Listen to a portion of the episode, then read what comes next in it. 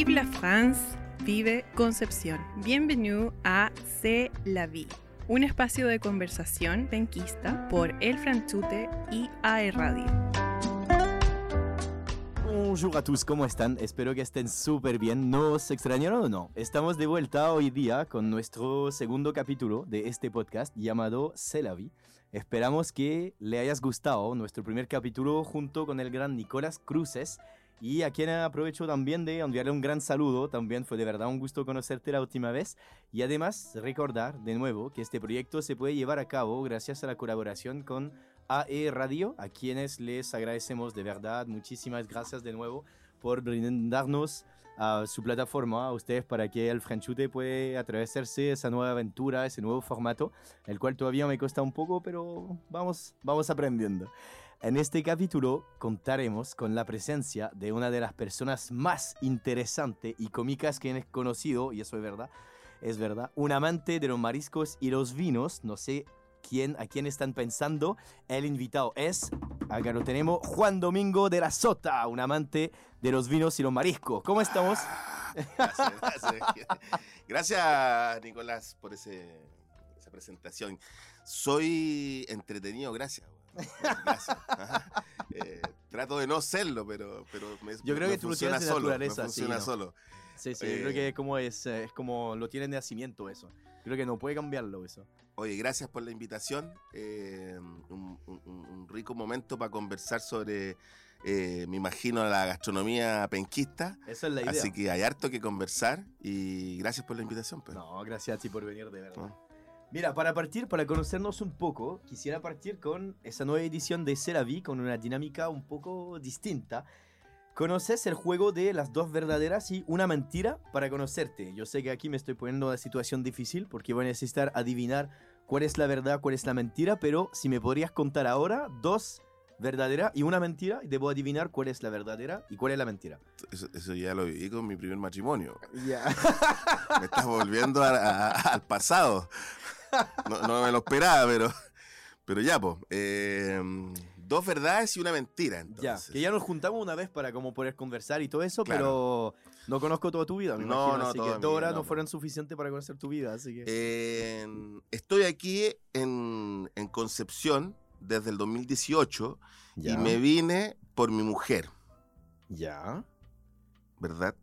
o mentira. ¿O mentira? Ajá. No, diría, nos parecemos en muchos puntos, diría que es verdad. Un gran romántico, un gran corazón, diría que sí. Diría que sí. Correcta la respuesta, señora. Mírate, ese don Juan. Eh, soy alérgico a los mariscos. no, imposible, mentira. Correcta la respuesta. Ya, no, imposible. Está fácil, ¿cómo fue? está fácil. Sí, no, está Debería fácil, decir algo más, más, más- Es como si yo estoy alérgico al queso, es como no ni pega ni junta, no puede ser. Igual hay harto francés alérgico a eso, pero alérgico a eso. Soy nacido, ¿Ya? pero no criado en, en- de Tocopilla, Tocopilla, ¿de dónde quiere eso? en el norte, en Antofagasta, o sea, hacia- en algún parte, alguna parte cerca de Antofagasta. Ya. ¿Verdad o mentira? Tú naciste allá, pero no te criaste allá. Así es. ¿Verdadero o falso? No, diría que verdadero, diría. Bien, correcto. Nací en Tocopilla ¿Ya? y... Ahí me dejaste así como ya, sin nací en Tocopilla porque ¿Ya? mi papá, eh, mi papá se fue a trabajar con mi abuelo. Mi abuelo Juan Domingo. Yo- esto yo soy como el quinto Juan Domingo la, de la familia, pero después conversar. Imagino así si que juntamos todos los Juan Domingo Ahí mi mamá se fue a, a la siga de mi papá y, yo me y yo nací ahí en Tocopilla. Ya.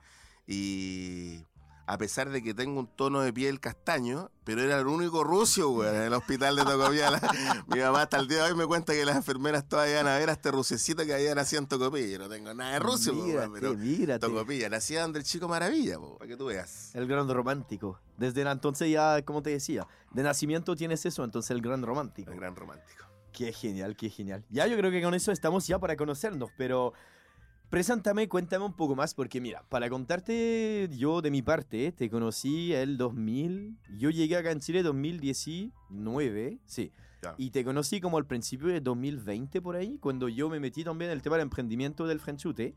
Y ahí empecé a meterme un poco más a Instagram, porque, no, o sea, dato un poco como freak acá, como se dice en Chile. En Francia, recién hoy en día se está ocupando Instagram.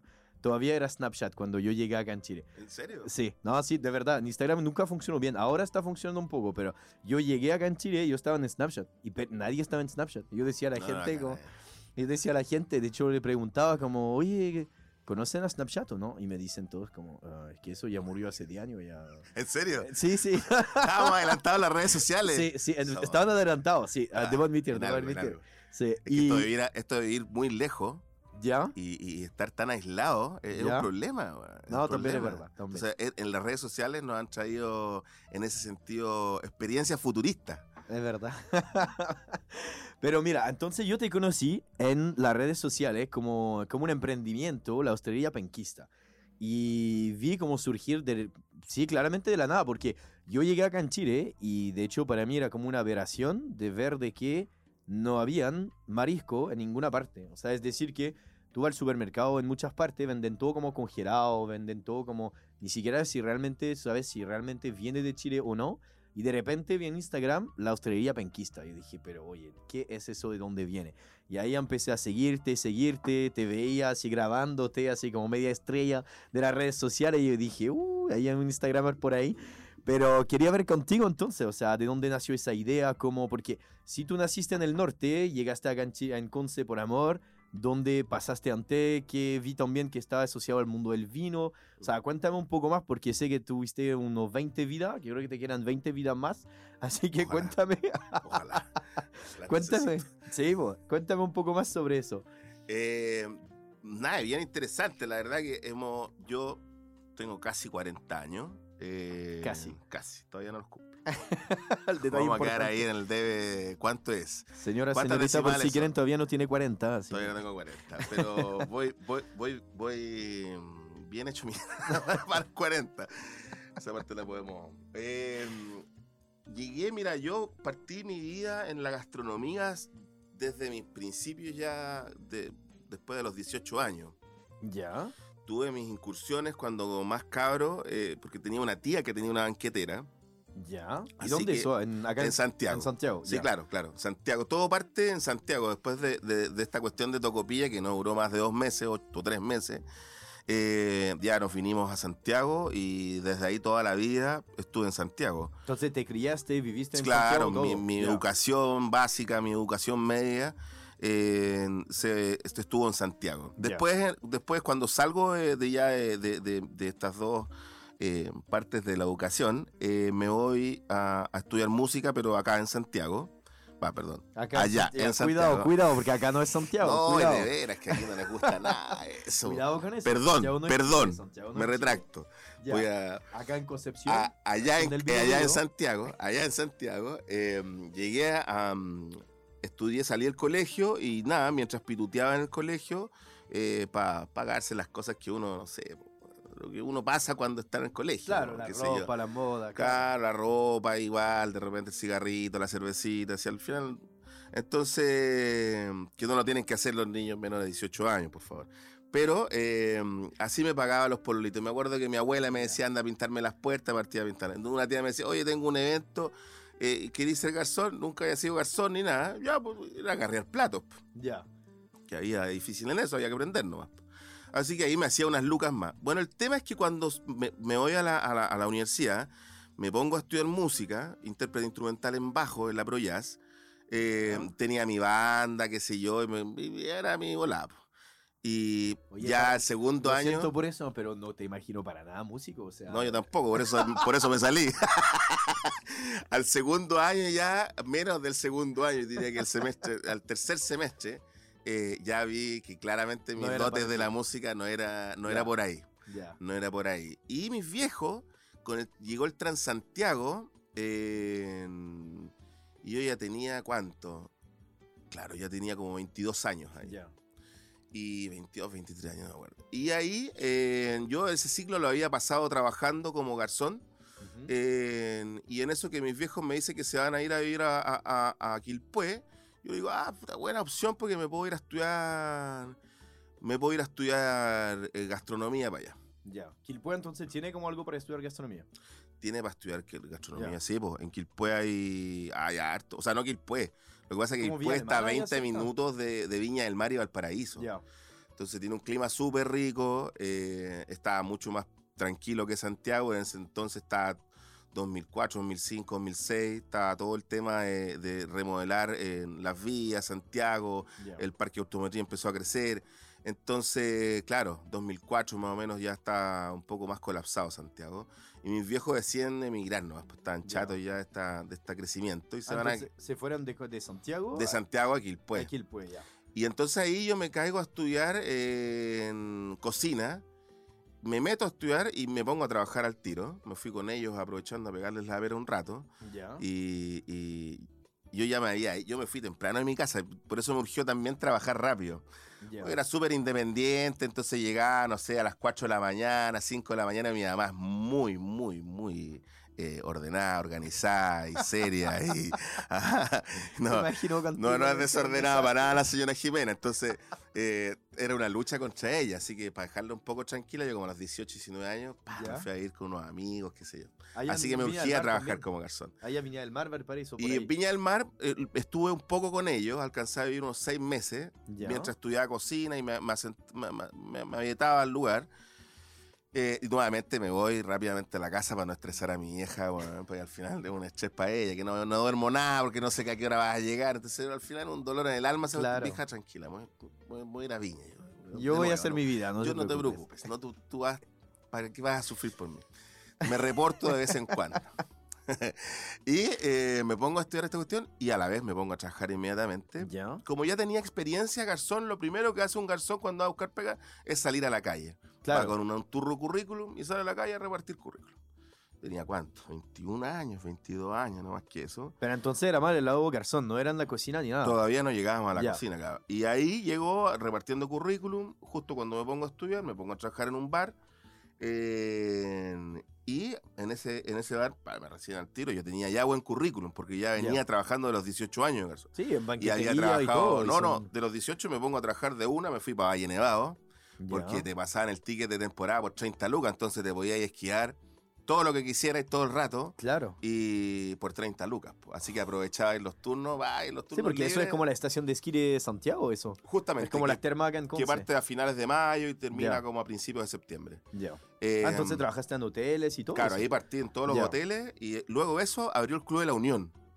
De la. Unión del Golf. Entonces ah, ya, ya, me ya. hicieron trabajar en la Unión Antigua, que es un club muy antiguo y muy formal en Santiago, de mucha aristocracia eh, y de una tradición de casi 200 años. Pero eso que era en el centro, en el eso, ¿no? centro, al lado de la moneda. Sí, ya.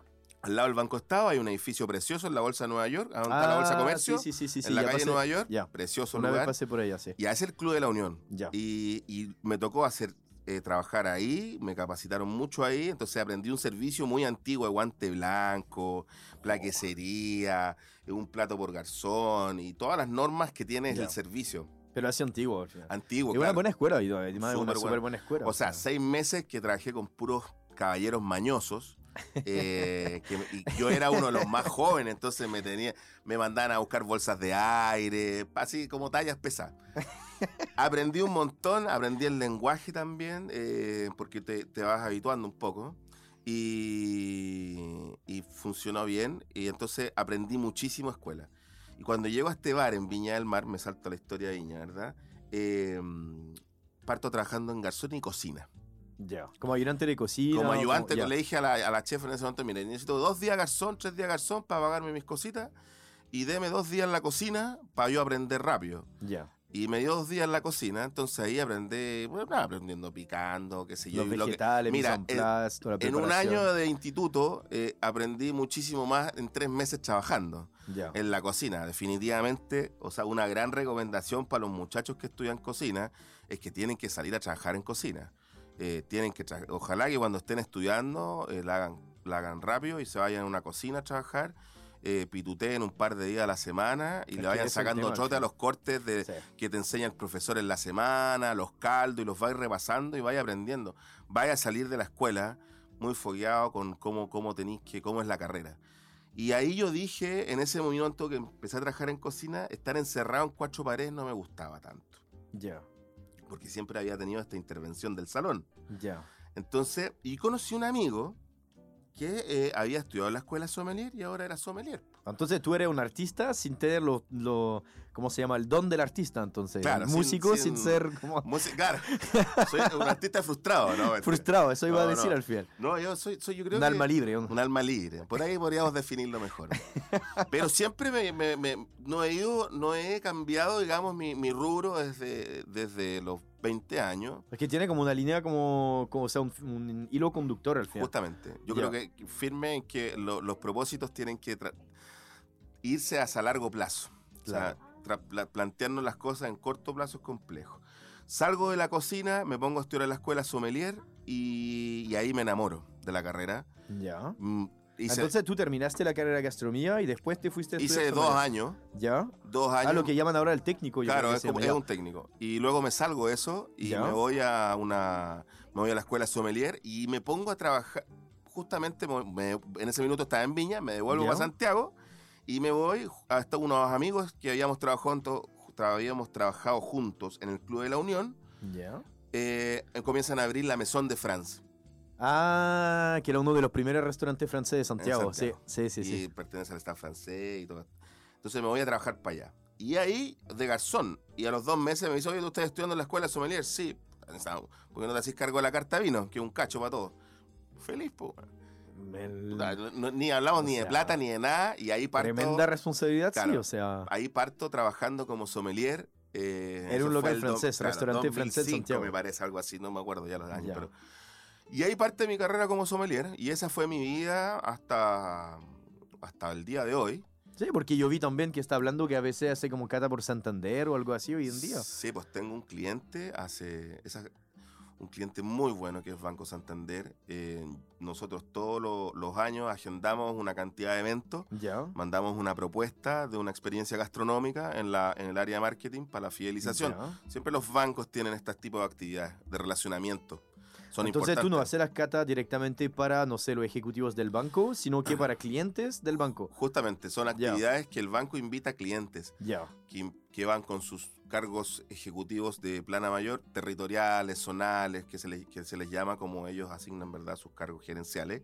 Ya. Eh, se hace esta actividad, el banco invita a 16 empresarios de la región. Me imagino yo que para esta invitación, que el presupuesto es bastante ancho, eh, invitan como a, los a, los- a, a los más endeudados, po.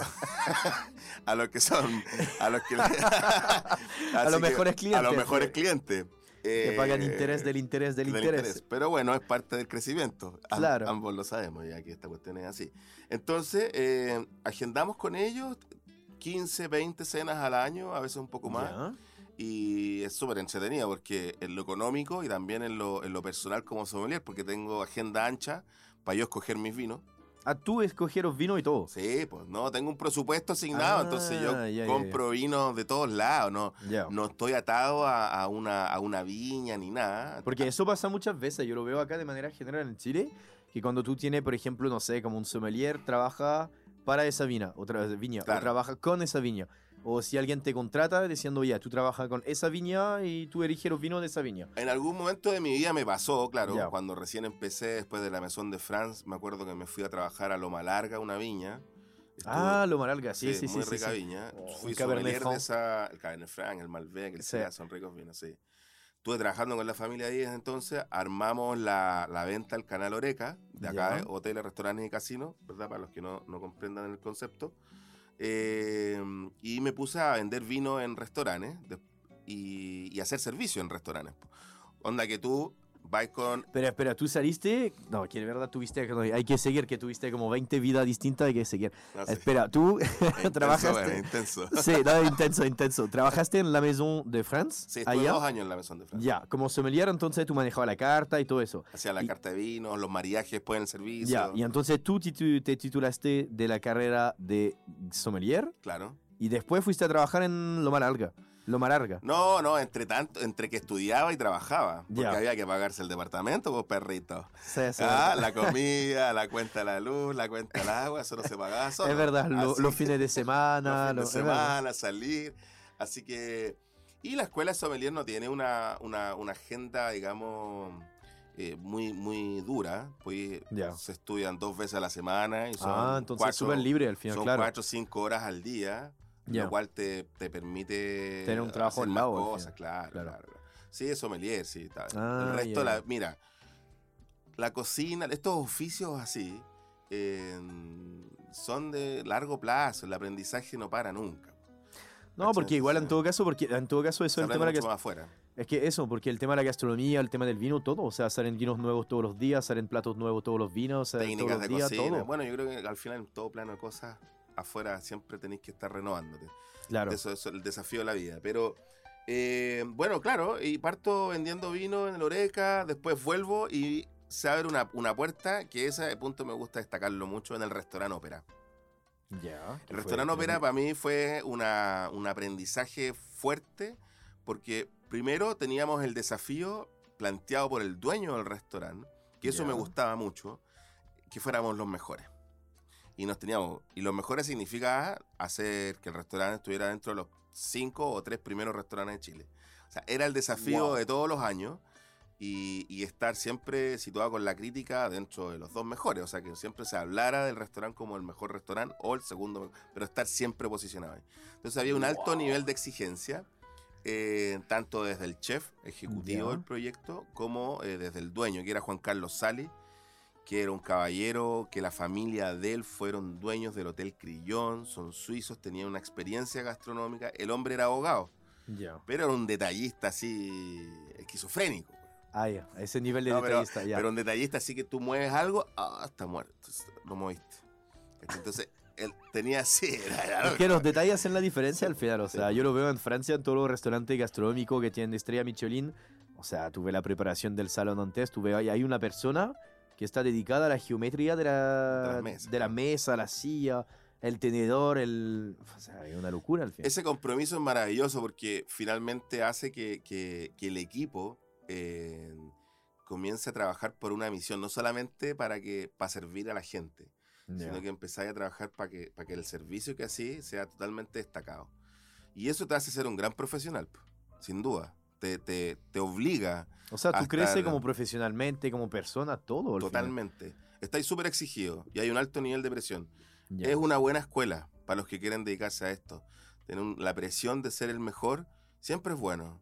Claro. Cuando queréis ser competitivo y queréis alcanzar niveles fuera del resto. Porque Pero si se no- logró al final o no con el tema del operado. se logró, se logró, se logró yo por todavía lo no menos. estaba en Chile, así que... No, claro, tú, tú ya no tenías ni la intención de venirte a Chile. No, Estoy claro. hablando años, esto fue el año 2009. No, imagínate ese escuela. no, hace como 2009. 10 años atrás, más, hace como 13 años atrás, no.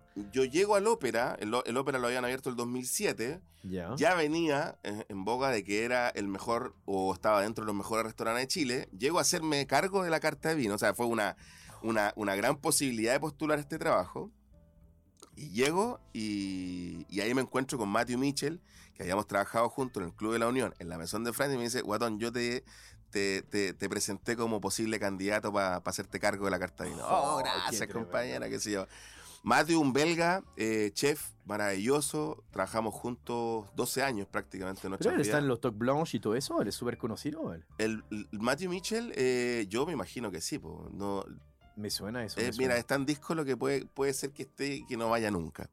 Pero, pero trabaja de manera bastante independiente. El gringo siempre fue un gran chef y salió reconocido varias veces. Le fue bien el 2012, el 2011, eh, como el Círculo. Cronista, el Mercurio, que eran los que potenciaban más el tema gastronómico. Claro. Eh, claro, nosotros en Chile no tenemos estrella Michelin.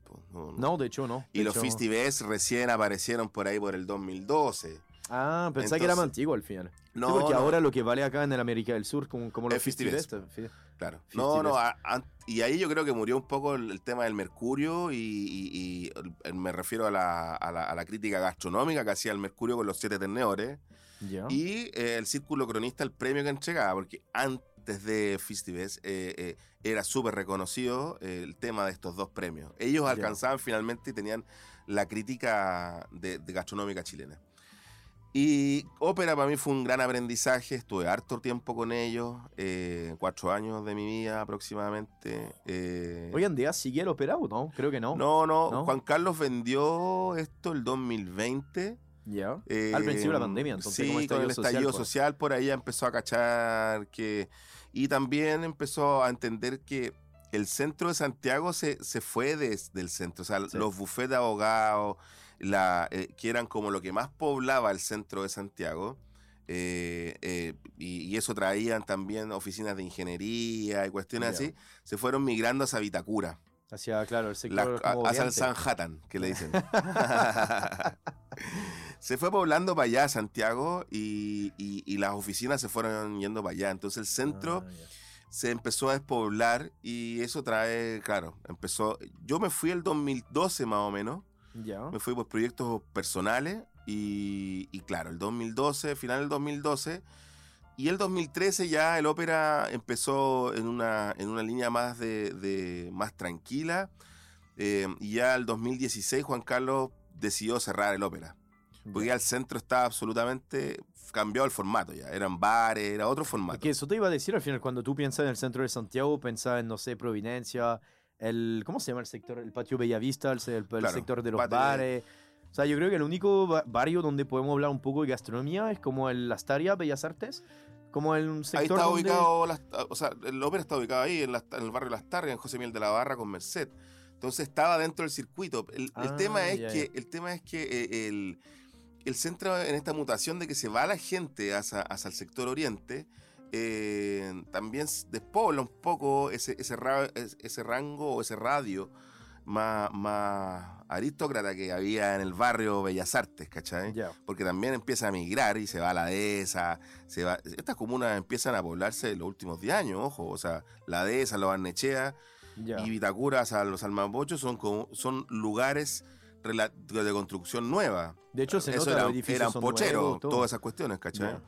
Entonces eso, claro, empieza a, a- a- a surgir hace 10 años atrás, no más que eso. Y ahí cambia el modelo del centro de Santiago eh, y Juan Carlos eh, finalmente cambia el formato del ópera Ya. porque ya nadie iba a restaurantes. Acuérdate que también los restaurantes como muy formales, eh, en, en general en el mundo, Se está perdiendo. eh, el- general. lo con, el- con el- con lo clásico y eso, em- se- también se empiezan a despoblar.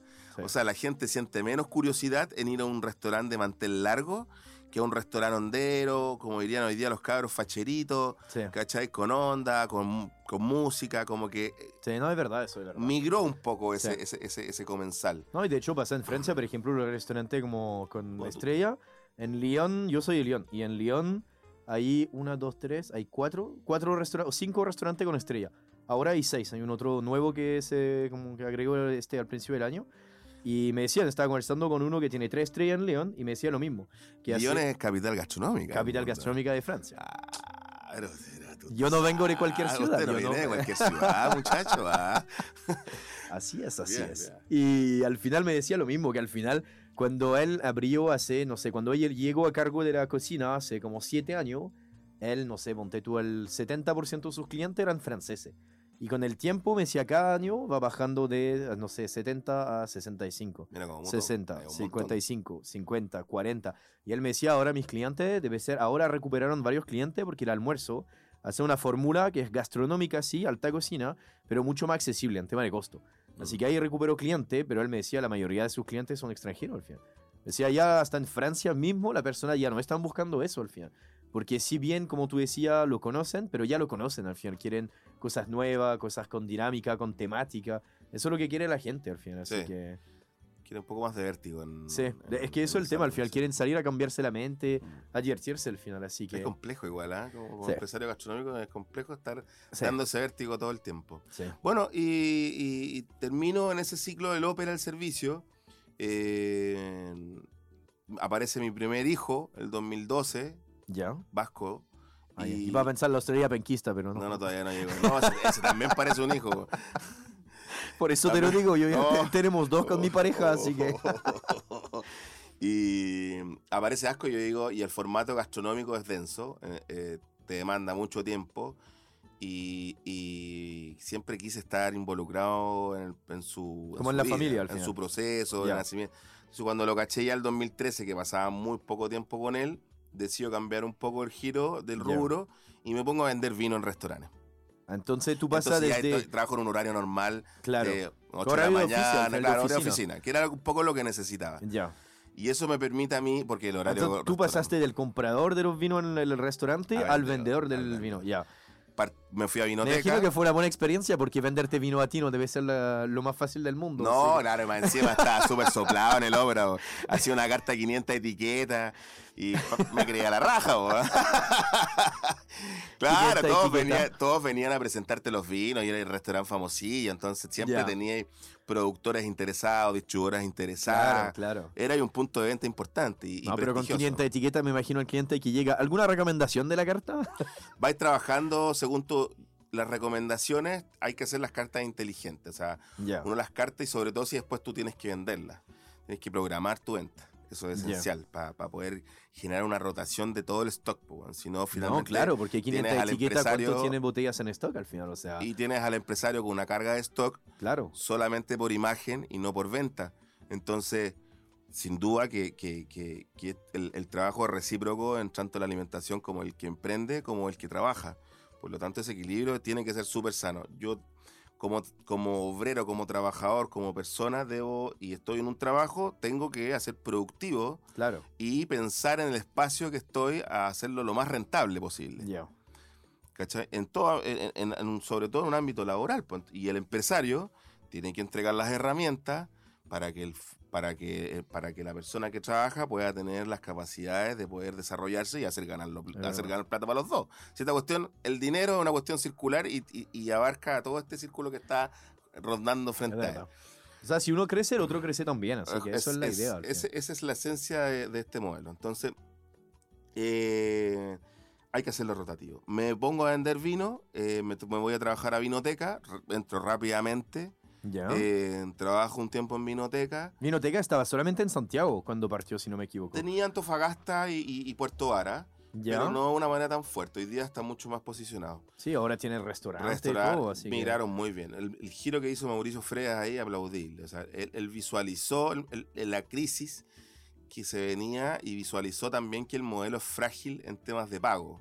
Ya. Porque en general el Canal Oreca tiene estos problemas de pago de 30 y 60 y 90 días, porque muchas Claro. veces lo- el restaurante tiene, y ahora lo- uno que ya lo mira desde dentro, sí. tiene una serie de gastos eh, fijos importantes, sobre todo en personal. Para hacer echar una máquina de restaurante es increíble la cantidad de gente que uno contrata. Pero bueno, lo podemos analizar de verdad, o sea, mientras vamos conversando. Eso Y bueno, y termino ahí un poco 2015, mi vida en el mundo del vino, me voy a trabajar con ellos como, como sommelier, como que un manager, en donde ah, tenía a cargo un equipo de sommeliers y los mandamos a, a los restaurantes a hacer servicios para potenciar la venta de los vendedores, generar capacitación en todos los, los equipos de venta, o sea, garzones, eh, capacitarlos, llevarlos a las viñas, eh, hacer, lle- llevar a, a los dueños de restaurantes a, a giras por, a, no sé, por, por ejemplo, fuimos a Perú un montón de veces a ver que Irolo.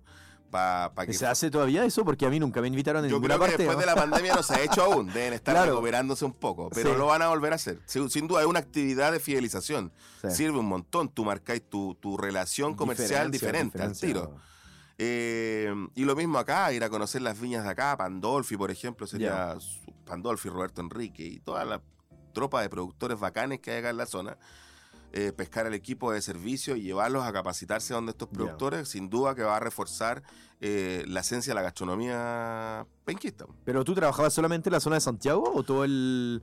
Hasta ahí eh, cubría Santiago. Luego aparece eh, esto de Santander. Y Ya. aquí ya como, un- estamos como la canción de jazz y volvemos al, y volvemos al principio. Eh, aparece Santander y Santander me, me invita a esta cuestión de hacer esta cena y estas cenas son en todo Chile. Pero mientras trabajaba en la vinoteca. No, ya Después. después, cuando Ya. está el mundo del vino. Me Ah, aparece ya, esta, esta- esta invitación a trabajar en Santander para hacer estas catas. Ya. Hasta la fecha de hoy la sigo haciendo. El año pasado la hicimos online. Ya. Así que ocho años con ellos, yo creo que lo estoy haciendo bien porque si no me hubiesen echado. O sea, quizás no encontraron nadie más para trabajar, pero... Pues, no creo, no creo, no creo. Pagan bien, pagan bien. Oye, y entonces, oye, de verdad, tremenda historia. La media vuelta. Sí, medio set todo eso. ¿Te tinca probar algún... ¿Te interesa probar algún vino o no? Tra- te traje una maravilla, una sorpresa. Es, ya estoy Yo nunca lo he probado tampoco. Eso es un emprendimiento, se llama Arcania. Es un semillón del 2018 y ha pasado dos años, la particularidad en botella, pero abajo del mar. Con la Eso, sirenita. con la sirenita, ese mismo. Ella estaba cuidando el vino. Y de hecho lo hacen en el norte, allá lo hacen en, el- en el norte. Él no me dijo el lugar ex- exacto porque si no ya van a desaparecer rápidamente las botellas. Seguro. Así que es como hay dos Seguro. personas en el, solamente dos personas que conocen dónde la, o sea, la ubicación. Pero entonces un semillón 2018, yo ya probé el semillón que él hace, pero sin estar dentro del mar. Y eso lleva dos años en el mar. Es un emprendimiento, un proyecto que él tiene, porque él quiere promover como la, la zona marítima de Chile. Y él encontró que era una buena forma de promoverlo a través del vino, porque él, su familia producen vino al final. Así que él cómo lograr incluir la tierra y el mar de Chile a través de un solo producto. Eso es lo que él está tratando de fomentar y fomenta a través de esa botella. Así que Me, me parece genial que se atrevan. Yo creo que en Chile nos falta eso, sí. de poder arriesgarnos a hacer turismo que no sea como dentro de lo normativo que estamos acostumbrados. Del restaurante en la caleta, del, del paseo en lancha, que está súper bueno, está interes siempre es rico. Pero abrir nuevas rutas, eh, hacer experiencias nuevas, hacer museos, eh, Es algo que se hace en todo el mundo, chiquillo. En todo, en todo el mundo se hace.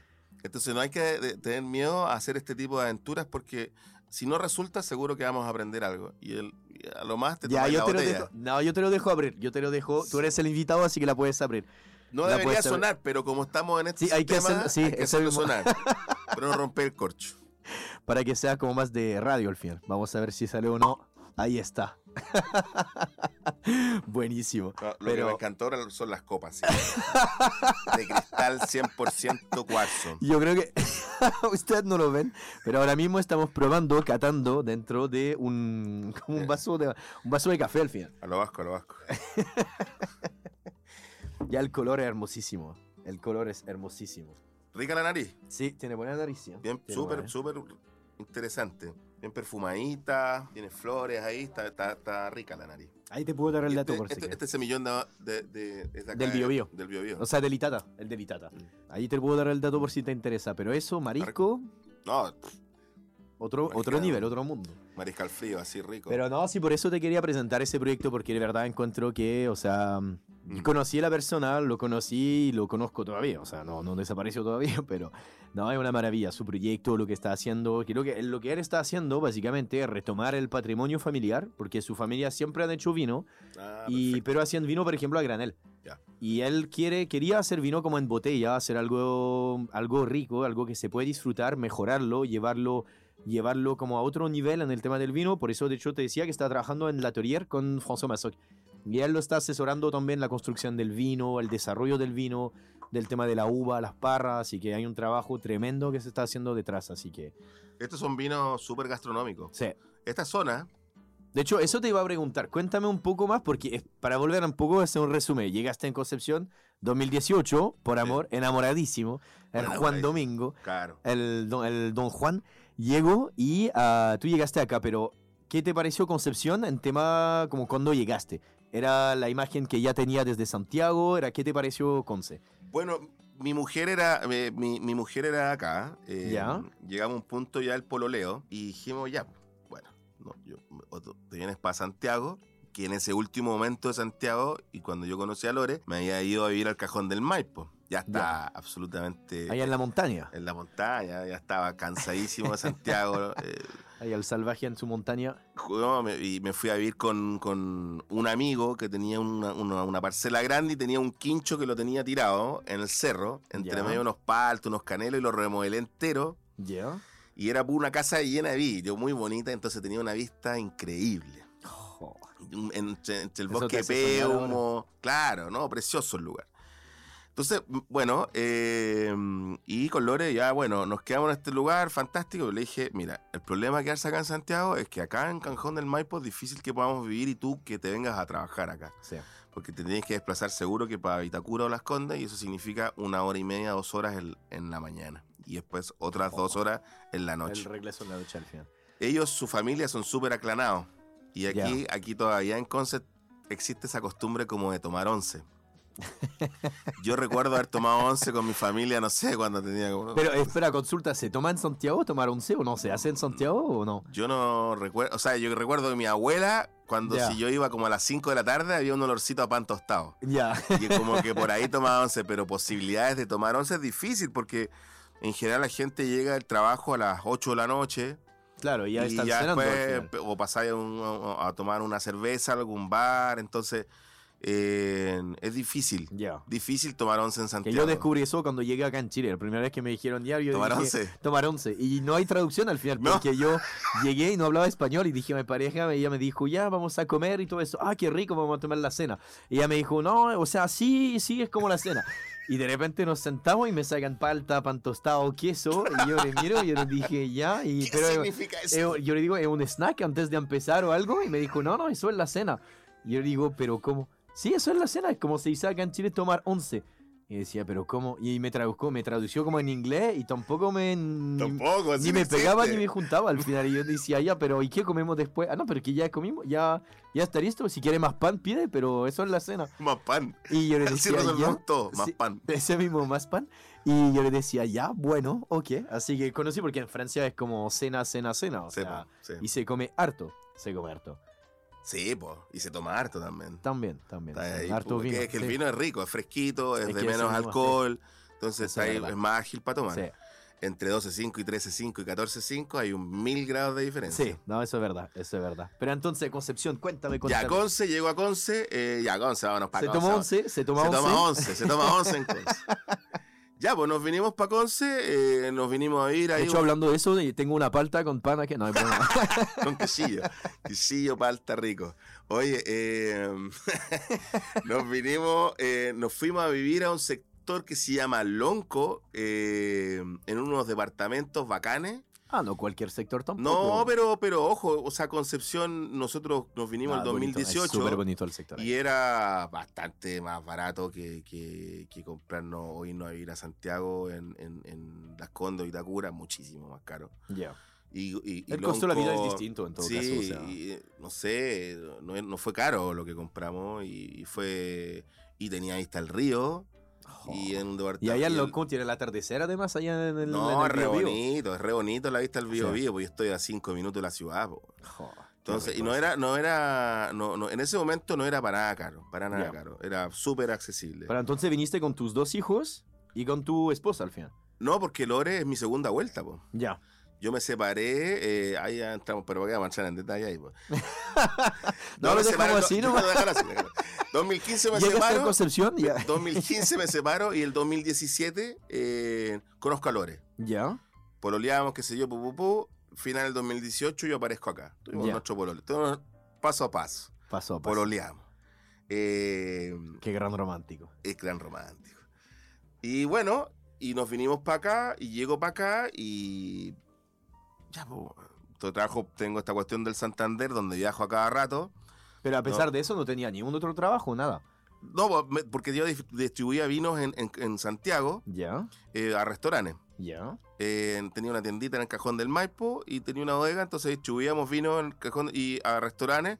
Y eso me permitía a mí moverme con Banco Santander sin tener. Ya. Ya no podía estar contratado por nadie, porque esa pega del Santander me significaba viajar cuatro veces al mes Ya. a regiones, Cualquier región de Chile. entonces. de Arica a. Punta Arenas. Ya. Eh, entonces viajaba todas las semanas, dos, tres días, y, y volvía y hacía mi pega. Entonces necesitaba una pega extra, entonces tenía que ser algo independiente. Ya. Y Sí, para poder manejar tus tiempos. para y manejar todo, mis claro. Entonces me vendía vinos en restaurantes. Entonces cuando me vine para Conce no era tan difícil el cambio para mí, porque lo único que tenía que hacer era o manejar a mis clientes en Santiago y iba para allá más o menos. Lo hice un, rato hasta que empecé a, a- Santander empezó a demandar más cenas, entonces más tiempo. Eh, y luego, cuando ya estaba instalado, empecé a caminar la ciudad, cosa importante para hacer, siempre que uno llega, y no había nadie que vendiera ostra. weón. Eso fue así como, ¿dónde compro ostra acá? ¿Dónde, ¿Cómo lo hago? Y fui a, fui a la Vega Al Monumental Jumbo. a Al Jumbo vender ostras. No, no, nunca he comprado yo. Ah. No tengo nada con el Jumbo, encuentro que un gran supermercado, pero eh, Ya no compro, no compro ahí, no, no- no Ya. me parece. o sea, Ya. no, una hostería tiene que ser una hostería. Una hostería donde están las piscinas y pum, y está lo- ay, el que te abre la ostra. Y tú mismo te la, la está- antigua, está la abierta, está abierta la ostra. La ostra tiene que abrirse en el momento.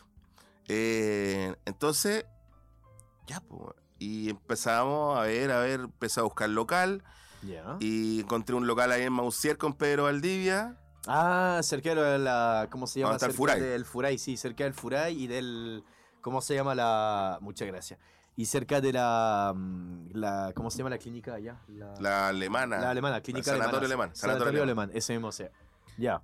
Y, eh, pu, digo, ya, ese fue el local. no Pero tú estaba- partiste primero en Instagram o partiste con el local físico así No, de si una? yo Instagram también. Poco manejado con redes sociales. Ya. Poco manejado. Muy poco manejado. Tenía mi Instagram personal.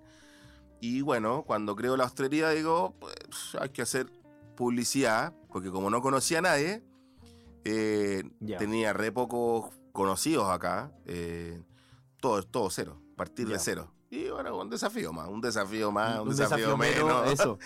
para esta cera que está llena de raya. Así que eh, abrimos la ostrería en Pedro Valdivia. Ya. Mi cuñado me presenta, un- me dice que hay un proyecto de ostras en Columo. Ya. Yo creo que a esto se puso más interesante porque aquí vamos a poder vender ostras y el, y el cultivo está acá mismo. No voy a tener que ir a Ancud a buscar. Ya. Conozco a la Jessica, la, la Jessica tenía un cultivo de ostra chilena, o sea, ostra japonesa. Bueno, me va a faltar la ostra chilena, así que voy a buscar la ostra chilena igual a Ancud. Y empiezo a moverme en eso y, ar- y armamos el primer negocio que fue la hostelería penquista en Pedro Valdía con Ya. esquina Mausier. Claramente nunca había vendido ostras yo, mi, mi rubro era el vino, mi Claro. experiencia estaba ahí, lo más lógico era que yo me pusiera a vender vinos acá. Es que eso, claro, eso yo. Pero, pero, hay algo ahí que, que, que, que dentro de los, de del instinto que uno tiene, es que yo dije, voy a llegar acá, a creerme las de la aquí te traigo Peter, a vender vino a la zona. No conozco a ningún restaurantero, Claro. no tengo idea cómo se mueve el rubro, y voy a llegar acá como a creerme las aquí te las traigo Peter. Seguro que puede que me salga el, el- el- el tiro por la culeta. Y eso significa arrastrar un porcentaje de vino importante que tenéis que ir Claro. pagando rápidamente. Entonces inventé un negocio gastronómico, algo que no existiera, eh, Ya. cosa que, que me diera al tiro rédito en tema de acercarme al- a la ciudad con una propuesta que trajera un aporte, ¿cachai? Porque no había nadie que vendiera ostra. Entonces dije, con esto hago mi aporte a la ciudad, la gente va a tener donde comprar ostras, resuelvo el problema, las ostras van a estar frescas y nace el proyecto entonces con esa visión. Ya. Claro, después ya... Pero no- ya cambió la visión, ya cambió. No, Ahora ya vi hace poco ya empieza a dar el restaurante, ya como ya. La pescadería fue el primer, el La primer pasito claro. de, así de como, mm, podría ser... Interesante. Nace Muchas desde... Este, yo tengo un toque con el vino. Ah. La copa siempre tiene que estar llena. Es horrible, No la voy a tomar- es- vaciar, Es, entonces. horrible tomar conmigo, que todos terminan borrachos. Eh, bueno, el tema es que me pongo a, a- a- a- a buscar eh, la instancia de hacer crecer el, el negocio. Ya. Y la gente cuando y uno tiene que escuchar a Pero los era tu, era tu objetivo decir como, no sé, llego en Concepción, abro una hostelería, después veo para, no sé, abrir una tienda de vino, abro un restaurante, algo así o no? No, No para no, nada. no, porque teni- mi primera lectura era, era pisar, tocar tierra firme. Ya. ¿cachai? Tocar tierra y, y conocer la ciudad y, y entrar con un poco de humildad y ya tenía mi gancho que era el Santander, entonces no tenía una presión de hacer un- una cantidad de plata, Ya. no tenía esa presión, tenía la, la instancia de poder observar que es súper rico igual, poder observar el negocio antes de meterse a fondo. Ya. Al final no nos damos ni cuenta y todos hacemos tres años de observación, weón. Es verdad. Al final Es verdad. Eh, y ahí como que, que- que al principio uno puede generar una inversión y, y querer que eso tome una, un crecimiento, pero necesitáis tener que el qué, el qué va a pasar, el qué pasará. No, claro, una qué- lectura del mercado, una Claro, lectura de, claro, lo, ¿cachai? lo que buscan los clientes, lo que buscan la gente acá en Concepción. Los clientes me fueron dando la, la- me fueron, ellos solos me fueron dando las señales de cómo tenía que avanzar esto. Ya. Y yo me fui acomodando a eso. Y, y las redes sociales, que en ese momento para mí era algo lejano, eh, al principio del negocio lo dije, ya, esto es un pilar fundamental. Al principio yo no, no, me, no aparecía yo como, como Juan Domingo y contando relatos, que hoy día hay mucha gente que se ríe porque lo hago de manera bastante espontánea. Claro. Eh, Sí, de hecho, y sí. cuento mi, mi, mi- mi- historia de sufrimiento, de salir a las 4 de la mañana a buscar pescado, qué sé yo, y la gente como que le gusta esa cuestión. Eh, pero el, el- el negocio, claro, yo digo, hay que meterle una red social y meter publicidad. Entonces lo hago desde una, desde una perspectiva muy de empresa, Ya. sin un, sin un, un- un influencer, digamos, Ya. que, a- que dirija Ya, esta red social. Y con la pandemia, eh, que ese fue un magíster para todos. eh, Aprendizaje para todos. Sí, o sea, total. los que tenían restaurante, los que no tenían, los que eran del rubro, los que no, era, los que no eran. O sea, todos los cocineros empezaron con emprendimiento. Claro. Todos los que no eran cocineros también se metieron en ese rubro también. O sea, Mucha gente se metió en, el rubro alimenticio. Sí. sí, porque al final la gente se dieron cuenta de que, oye, pero al final no es tan difícil. O, oye, yo igual quiero comer rico. Sí, o yo igual quiero aprender a cocinar, quiero... O sea, Bueno, tenemos que ver que, que una gran parte de- del rubro gastronómico sin trabajo, garzones que vivían del día, del día de la propina, eh, y cocineros con una parte de su sueldo. Claro. Entonces, me imagino yo que eso también eh, y- y motivó, incentivó al mercado a tener una cantidad de cocinería importante. Claramente eso ha ido, se ha ido disipando. Pero nace entonces, eh, los mismos clientes nos decían, oye, ¿y no tienen más cositas? Oh, ya, pues. Vamos a pensar. Entonces, darle una vuelta. po. Empecé a comprar cuestiones que, no sé, productos como encurtido, charcutería. No era lo que buscaba la gente. Al final se me terminaban venciendo algunas cosas. Entonces, bueno, bueno, básicamente me las comía yo porque ya se iban a vencer. pues. Entonces, y las tiraban oferta y no funcionaba. Arma pack, me decían, ya voy a armar unos packs. y todo así, Una botella de vino con un kilo de ostra, Claro, y claro. Tanto, ya arma tanto. Y ah, funcionaba así, después no funcionaba, funcionaba así, no funcionaba. Esta cuestión es así, pues. Es Ya, sí, no, sí, no todo el tiempo. Es cíclico todo el tiempo, o sea. No, es- no es que tú, ah, sí, ya, esto va a ser, ¡uh! y empieza, y después se pega un desinflón fuerte, Sí, siempre. es verdad, siempre pasa eso. Todo lo que se infla rápido, se desinfla Infla rápido. sí, siempre. Eh, entonces, eh, Y ahí llegó el restaurante, entonces. Y claro, y aparece entonces la pescadería, eh, que nos fuimos al mercado. Ya. eh, justo yo invierto en esa cuestión y llega la pandemia y nos cierran Ah, sí, el porque tú mercado habías sabi- seis meses. Ya, tú habías abierto algo en la, en la Vega al final. El- no, en en el mercado nuevo, en el provisorio. Ah, ya, ya, bueno, ya, que no es tan provisorio, ya como 10 años. de 2013, creo. Ya, es provisorio, pero. Cosa que pasa de acá. Eh, claro, me- nos, nos colocamos ahí, yo fui a arrendar porque dije voy a investigar, siempre pensando en que tengo que observar el negocio Ya. Y sé lo que vale significa pagar un arriendo caro. Cuando voy a pagar un arriendo caro es porque es un lugar estratégico Claro. que yo sé que tengo que llenar y vale tanto y tengo que vender tanto. Y a todo esto mi mujer es eh, contadora, auditora y magíster en finanzas. Ah, ya. Entonces los dos somos socios en el negocio, Claro. ¿cachai? Y Entonces entonces, ella pone la parte cifra, No, entonces. me, liquida cada vez que yo tomo una decisión, pues, antes de tomarla, ¿cachai? Entonces, para mí es entretenido porque me pone la cuesta más difícil, porque ya mi, mi opinión no es solamente lo que yo pienso, sino que Claro. se tiene que aterrizar a un número. O sea, te, te cuestiona todo al final. Lógico, todo, absolutamente todo. Ya. Y lo que es bueno. Claro. Eh, bueno, y con Lore, entonces, eh, fuimos armando esta cuestión. Luego se mete mi cuñado, empezamos ya a rayar. Como vimos la lógica de cómo había operado en la pandemia, el 70-80% de nuestros clientes estaban en San Pedro y nos estaban pidiendo platos para llevar y cosas así. Y ya ese era otro negocio, otra estructura, otros permisos. Claro. Entonces, sí, porque al final podría estar partiendo con el, el tema de los eh, platos como preparados, cosas para llevar y todo, pero. Pero ya- bajó. bajó bastante. Sí, es que la gente quiere salir ahora. Quiere salir. Sí, está, está chata en la casa y quiere salir y se nota. Porque de los números, el canal Oreca es el único que está desarrollando crecimiento. De-. En comparación al retail hoy día, el retail hoy día viene con cifras así como medias caídas. Sí, de hecho es eh, verdad. y, y- El Oreca está creciendo. o y el Oreca hoy día va solito por los palos. Eh, y por eso, bueno, en diciembre del año pasado levantamos el proyecto. Eh, lo- se lo muestro a Lore, que es mi filchadora, y para allá, bueno, tómalo, ve tú, si sirve esto no, y si no, destrózalo. Aquí está mi guagua, ¿qué te parece? Claro, yo en mi experiencia gastronómica tenía un kilo, man. o sea, eh, era mi doceava apertura, entonces no me afectaba en nada. Ya. Démosle, hagamos un restaurante. No lo quiero hacer porque sé que voy a estar trabajando de sol a sol. Ya soy trabajólico.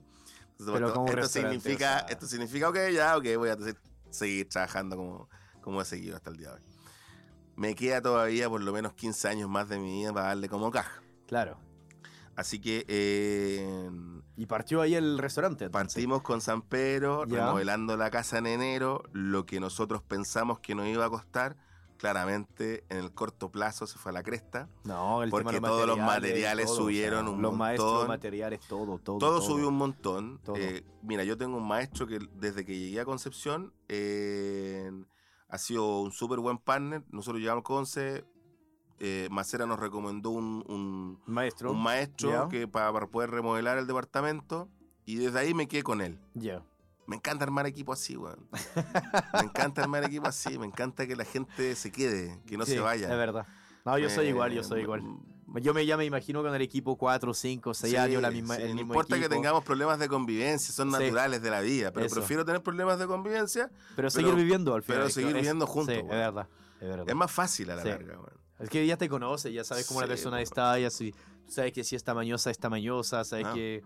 todo el es mucho así. más fácil, es verdad, es verdad, ha sido una pareja también, así que... Sí, pues es como una pareja más. Tenemos verdad. este...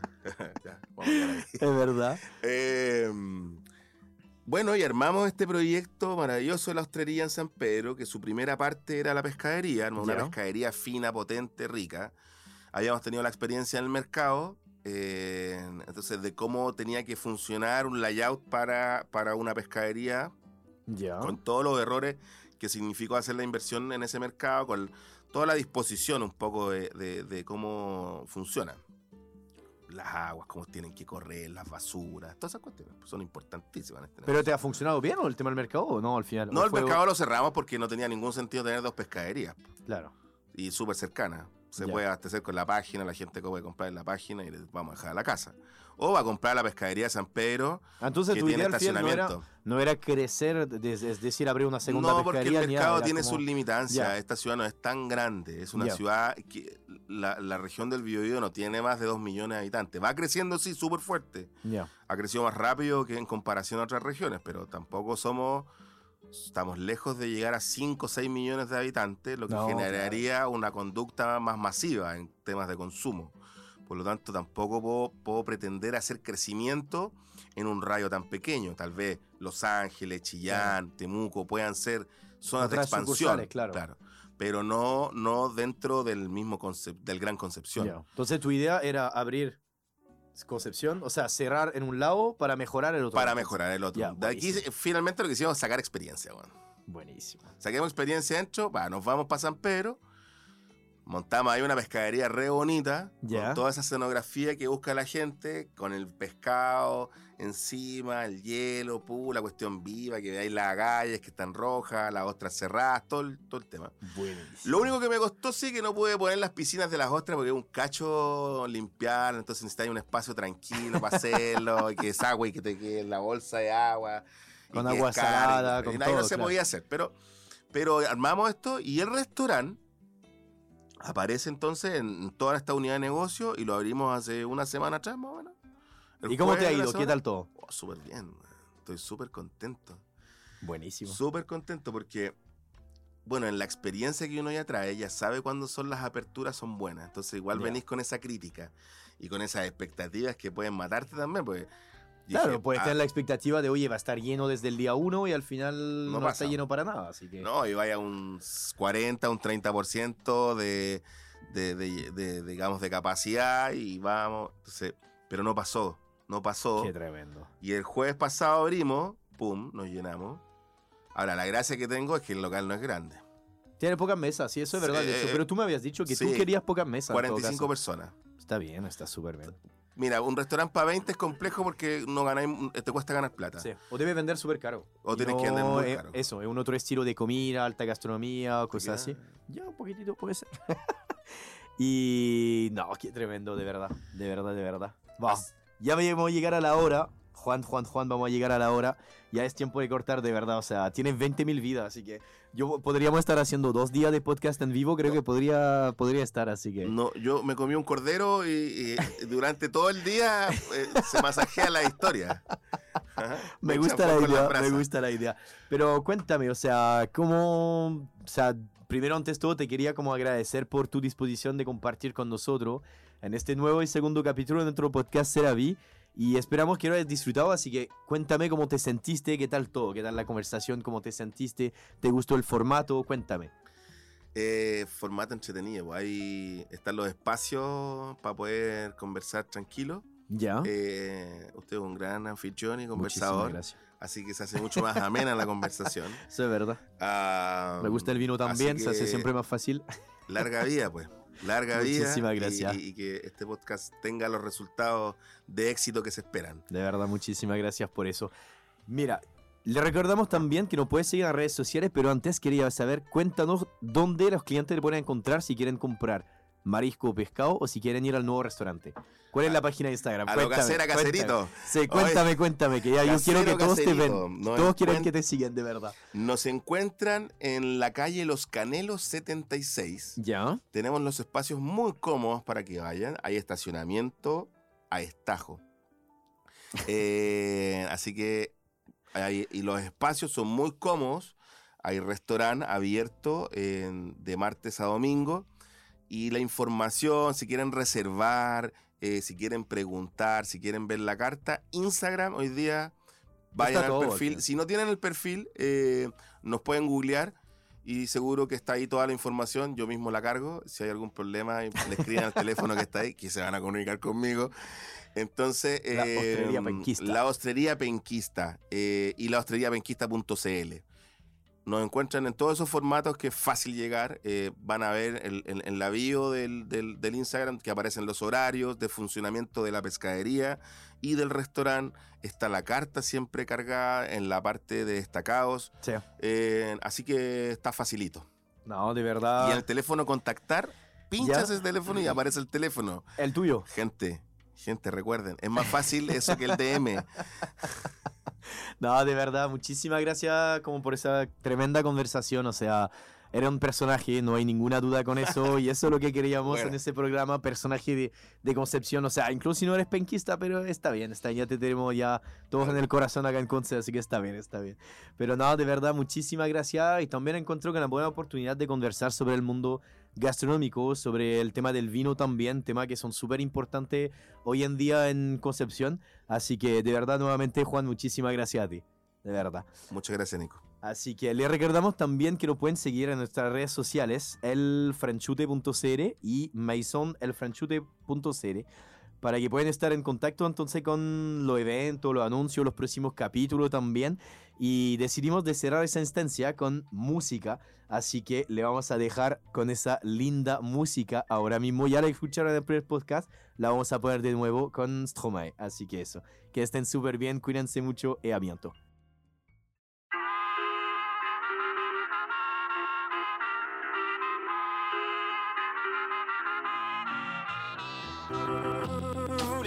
Hommes êtes tous les mêmes. Macho mais tu monde de vies est infidèle Si prévisible, non je ne suis pas certaine. Que, que, que tu le mérites, avez de la chance qu'on vous aime. Dis-moi merci. Rendez-vous, rendez-vous, rendez-vous au prochain règlement. Rendez-vous, rendez-vous, rendez-vous sûrement au prochain rêve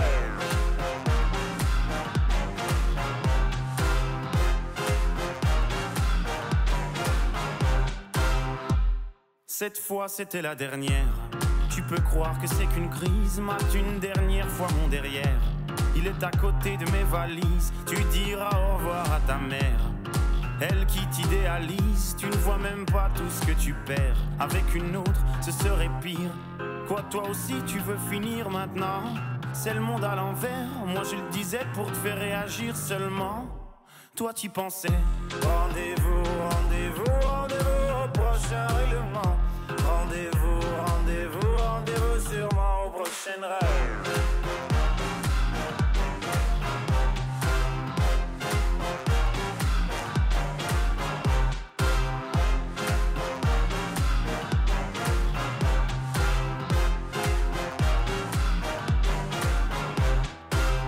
Facile à dire, je suis gnangnan Et que j'aime trop les blablabla Mais non, non, non, c'est important que t'appelles les ragnagnas Tu sais, la vie, c'est des enfants Et comme toujours, c'est pas le bon moment Ah oui, pour les faire, là, tu es présent Et pour les élever, y aura des absents lorsque je ne serai plus belle, ou du moins au naturel. Arrête, je sais que tu mens, il n'y a que Kate Moss qui est éternel. Moche ou belle, c'est jamais bon. Bête ou belle, c'est jamais bon. Belle ou moi, c'est jamais bon. Moi ou elle, c'est jamais bon. Rendez-vous Shine